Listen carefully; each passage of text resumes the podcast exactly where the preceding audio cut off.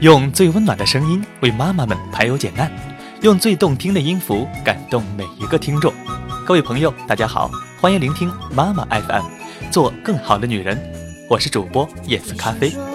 今天呢我来继续和大家分享一本如何引导孩子选择艺术课程的书籍。你可以利用闲暇的时间了解一下如何判断您的孩子适合学习绘画还是音乐，并且有方向性的引导他们。好了，闲话不多说，马上开始今天的节目。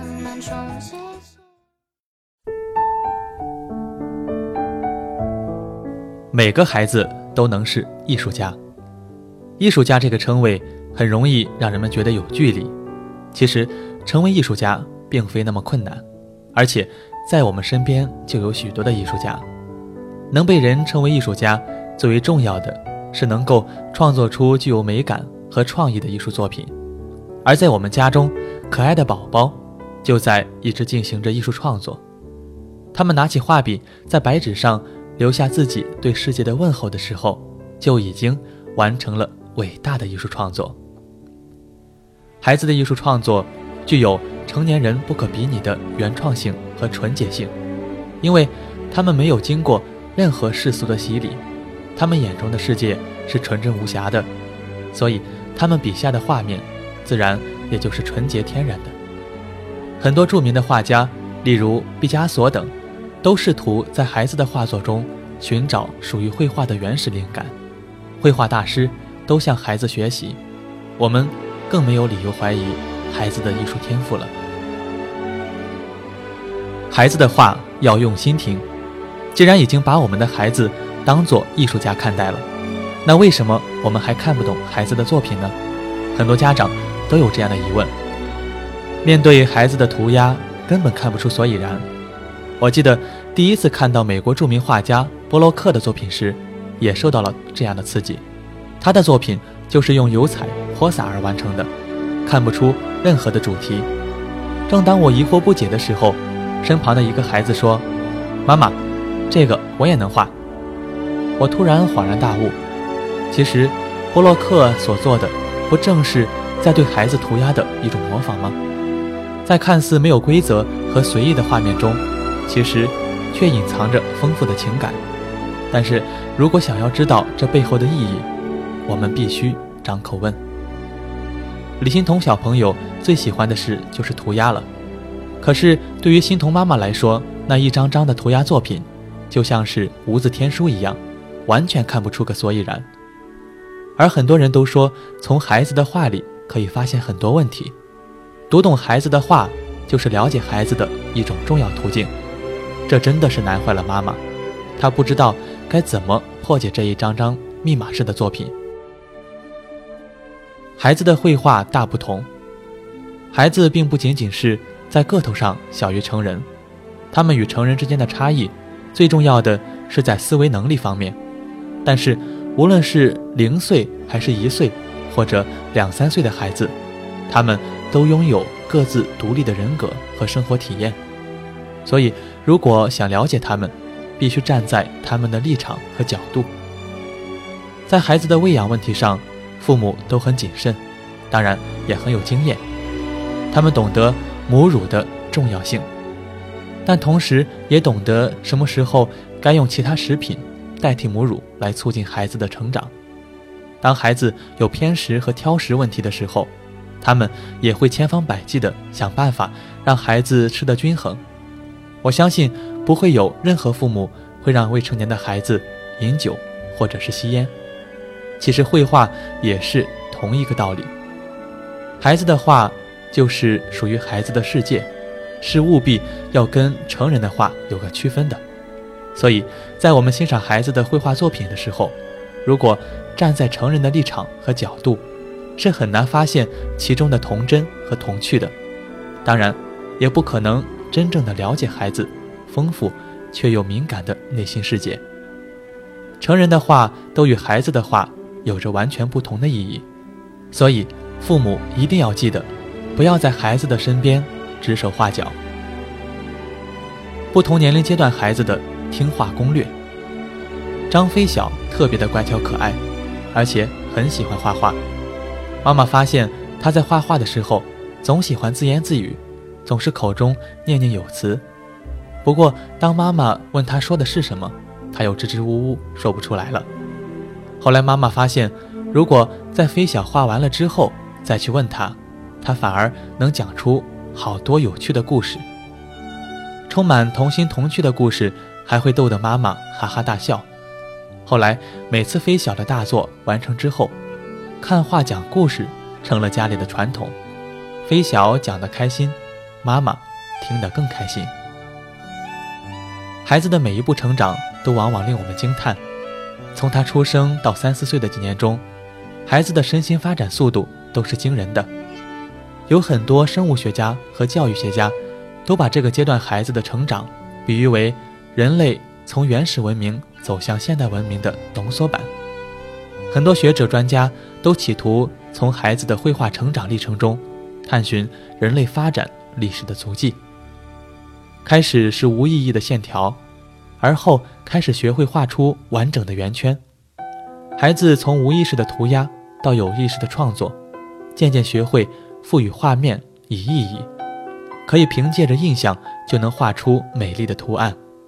在这个成长的过程中，表达方式和内容也在悄然发生着变化。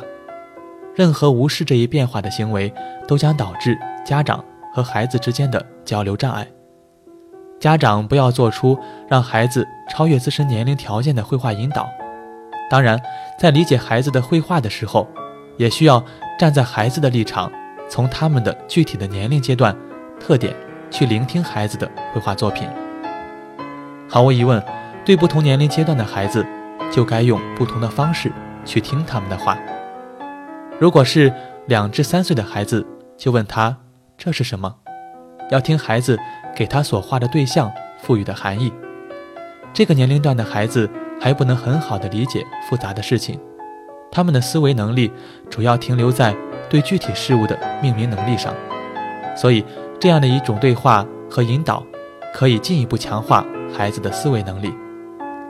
对于四五岁的孩子来说，妈妈就可以开始问他们在做什么这样的问题了，因为这个阶段的孩子已经具备了一定的。思维判断能力，他可以理解简单的事物之间的联系，所以在他们的图画中已经出现了多种事物，而且其中存在一定的关联。这个时期的孩子比较喜欢的绘画主题，一般是他所经历过的印象深刻的事情，比如说和家人一起去挖土豆，再比如说是在海滩玩沙子。家长在这个时候应该做的。就是要结合孩子的思维特点，引导孩子去抓住问题之间的联系，主动的去发现事物与事物之间的有趣关联。这里必须提醒父母的是，我们说孩子的话是要去听的，并非让我们在孩子身边喋喋不休的问他们这个是什么，那个怎么样。这样过分的热情会干扰孩子的绘画活动。所以我们的原则是，如果他在专心致志的画画。那么父母就在一旁静静地看着，或者让孩子学会享受独处的时光，最好不要发问。而当孩子完成了一幅作品的时候，或者他对画画表现出有一丝厌倦的时候，我们再去询问孩子就足够了。从绘画能看出孩子的个性，许多家长都认为可以从孩子的绘画中看得出一些孩子个性中隐藏的问题。他们总是担心自己的孩子在成长过程中会遇到一些问题，比如很多家长问：如果孩子只喜欢一种颜色，是不是有什么心理问题？孩子总是喜欢用黑色和紫色，是不是代表他内心比较抑郁呢？如果孩子对粉色和红色比较感兴趣，是不是因为他们很多的需求没有得到满足，挫折感比较强呢？其实，家长有这些疑问，都可以理解，因为哪个父母不对自己的子女关怀备至呢？但是，这样过度的关心就没有必要了。之前我们反复谈的一个问题，就是要明确孩子与成人之间的差异。孩子的世界是简单而纯粹的，他们对于颜色和图形的喜好，也没有我们成人想的那么复杂。比如，孩子喜欢吃巧克力。所以爱上了咖啡色，每次用咖啡色都能让他想起那甜蜜的滋味，所以可爱的孩子就希望一直拥有这种快乐的情绪。家长这样的担忧，大概是来自那些道听途说、一知半解的知识，通过图案来研究人的心理问题，探究内心世界，这样的做法确实是存在的，但是这也是一门高深的学科，所以还是要交给专业人士去做。如果你家的宝宝活泼聪明，那么你仅仅因为他绘画的时候偏爱一种颜色或者是图案就惶恐不安。恐怕是有点大惊小怪了，所以爸妈真正应该做的是要多听听孩子的心声。绘画教室 Q and A，孩子爱画点点是不开心的表现吗？问，我的孩子一拿起画笔就喜欢在白纸的中间画点儿，很少画出连续的线条。听别人说，如果孩子画这样的点，是因为需要没有得到满足，甚至可能是精神异常的表现，所以我特别担心，是不是之前我对孩子太过苛刻，才给他造成这样的影响？答：你这样应该是太过虑了。孩子画点是非常正常的事情，不要以为那仅仅是一岁左右的孩子会做的事情，直到四五岁，还是会有很多孩子喜欢用点来表现图画。而且，著名的大画家高更、修拉、塞尚等人还专门用这样的点彩法创作完成整幅作品。如果你希望孩子能够画得更加丰富，可以让孩子多使用蜡笔、粗的马克笔或者是毛笔，这样他就是不会总是集中在纸的中间作画。比如用粗毛笔，很容易就画满了整幅白纸。另外，你也不要给孩子太大的纸，这样。他就不会因为画不满而感到沮丧和不安。把孩子喜欢画点点的行为与要求得不到满足，甚至是精神异常联系起来，并因此烦恼，我想是非常没有必要的。如果你对这些事情过分计较的话，肯定会影响到孩子，使他们更加没有画下去的兴趣和动力了。当然，更没有必要怀疑自己是不是太过严厉。有些在我们看来无聊甚至是奇怪的举动。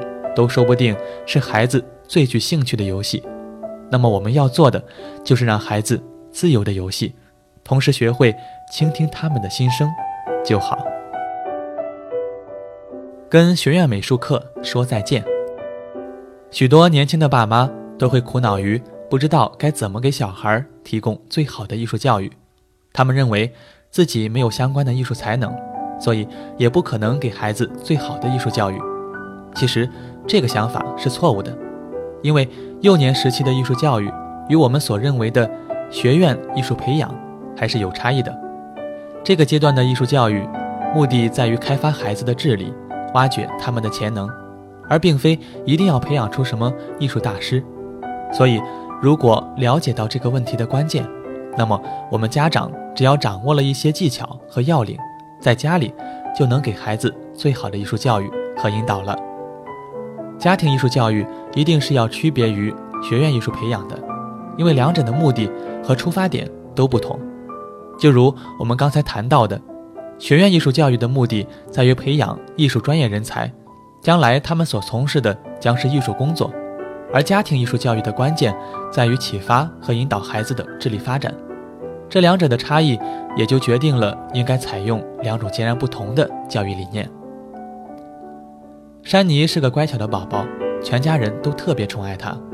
为了能让她长得健康快乐，爸爸妈妈可以说是使尽浑身解数。听很多教育专家说，如果孩子在学龄前能够接受点艺术教育，对于大脑开发和智力发育是十分有好处的。于是，他们就琢磨着怎么才能给珊妮最好的教育。考虑再三，他们还是决定把宝贝送到专门的艺术培训机构。毕竟人家是专业的，不过让他们始料不及的是，刚刚去了三天，珊妮就开始闹人，说什么都不愿意再去了，这让他的爸妈真是没了办法。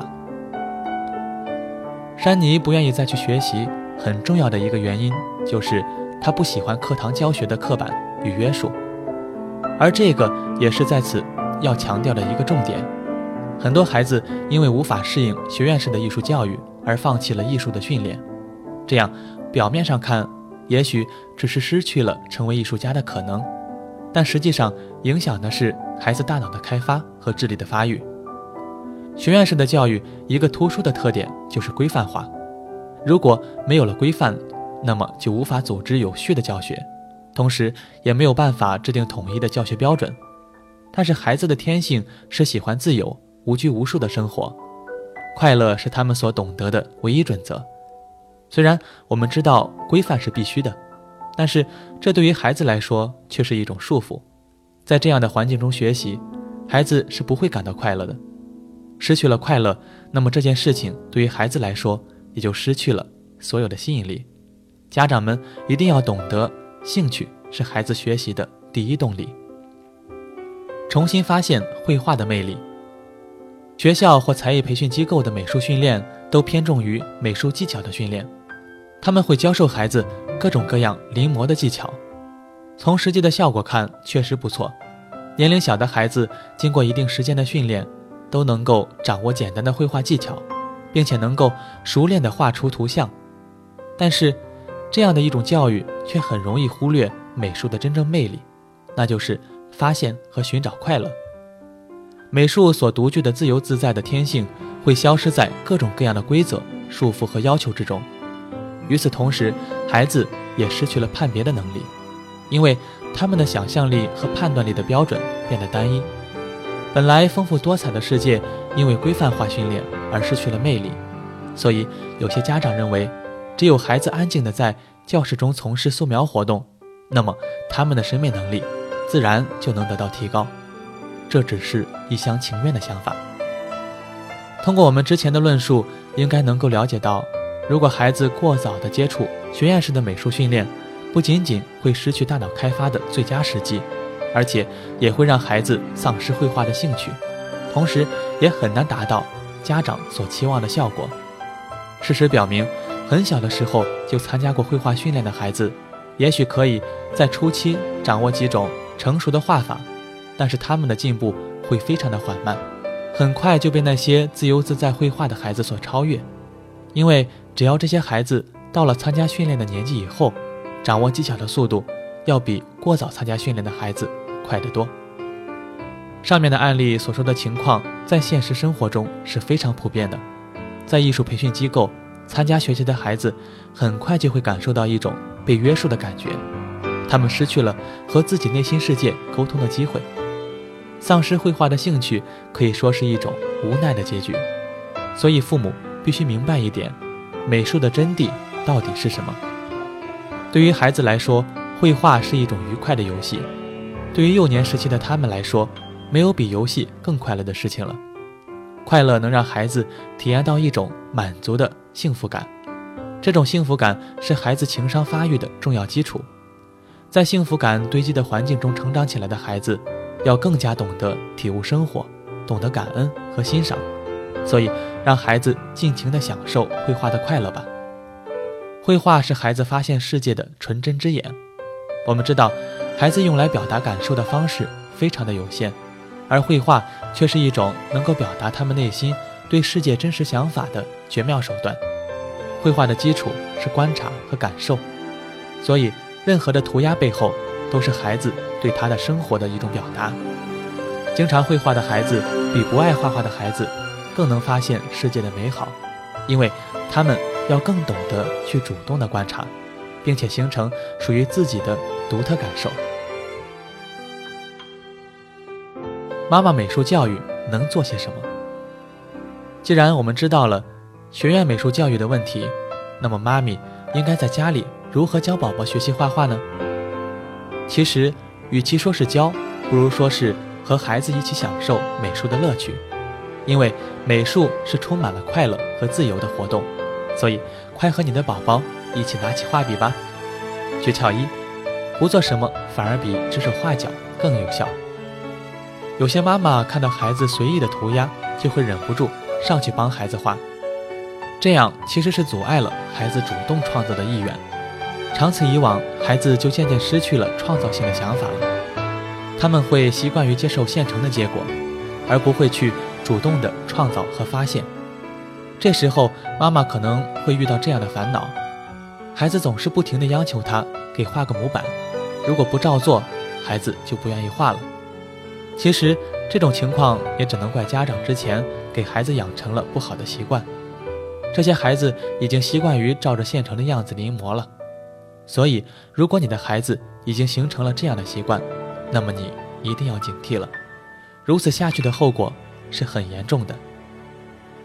其实，两三岁的孩子要求家长画画，并不是真的想要有个模板来临摹，他们只是希望有人能与他们一起来参加绘画游戏。所以，爸爸妈妈如果不明白该给孩子画什么，就可以拿出纸和笔，装作画画的样子。并且告诉孩子，画画很有趣，这样的一种举动就足够使孩子得到满足了。如果孩子真的是央求你给他画，那么就有必要提前做好功课，先看看同龄的孩子的画是什么样的，然后照着样子画给自己的孩子就好。诀窍二：边画边讲故事更开心。我们知道，孩子的涂鸦其实并没有一种明确的目的。他们不像成年人那样，是首先在心中有了一种明确的创造动机，然后选择合适的创作手法，把内心的想法表现出来。孩子的涂鸦可以说是一种无意识的行为，对他们来说，可能更多是一种随性的表达。对于年龄小的孩子来说，他们在画出图案之前是不知道自己画的是什么的，只是图案出现以后，才再赋予图像一定的意义。做家长的，千万不能忽视这个赋予意义的过程，因为这是一种特别重要的思维训练。孩子从无意识表达，正在走向有意识的发现。当孩子涂鸦的时候，我们不妨在他的身边安静地看着、听着。这时候，我们不难发现，他们会经常自言自语。这个时候，妈妈可以尝试着跟孩子交流，问他们画的图案是什么意思。图案之间有什么关系？这样的一种引导，对于孩子通过绘画来建立与事物之间的联系，是十分重要和有效的。妈妈们要注意跟孩子聊天时语言的运用，应该尽量使用孩子的语言，多用叠词，比如小花可以用花花来表达，杯子可以说成杯杯，这样的一种表达更符合孩子的心理特点，他们更愿意跟你交流。诀窍三：跟小朋友一起画画，乐趣多。孩子虽然年纪还小，但是他们也懂得朋友的含义。虽然是一种比较简单的定义，但是他们明白交流和分享是可以将一个人的快乐扩散的。画画对于孩子来说也是一种愉快的游戏，所以如果孩子和他的朋友在一起，可以让他们玩画图的游戏。成年人总会以为。画画必须是一件严肃的事情，所以把它当做玩耍的话是不合适的。但是对于孩子来说，画画跟躲猫猫一样是种愉快的游戏。那么，如果有孩子的朋友来到家里做客，你就可以拿出画笔，让孩子跟他的小客人一起玩画画。与小朋友一起画画，可以将绘画的乐趣放大。如果孩子本身不是很喜欢画画，那么就安排他多跟朋友一起画。你要知道，对于孩子来说，与同辈人一起行动，是他们获得认同感的重要方式。与朋友一起游戏，一起画画，让他觉得自己是一个受欢迎的人，这样你的孩子也会对画画慢慢产生兴趣了。妈妈 FM 感谢您的收听。如果您想聆听更多精彩的节目，可以微信关注我们的公众号“妈妈 FM”。妈妈的全拼 FM，我们不见不散。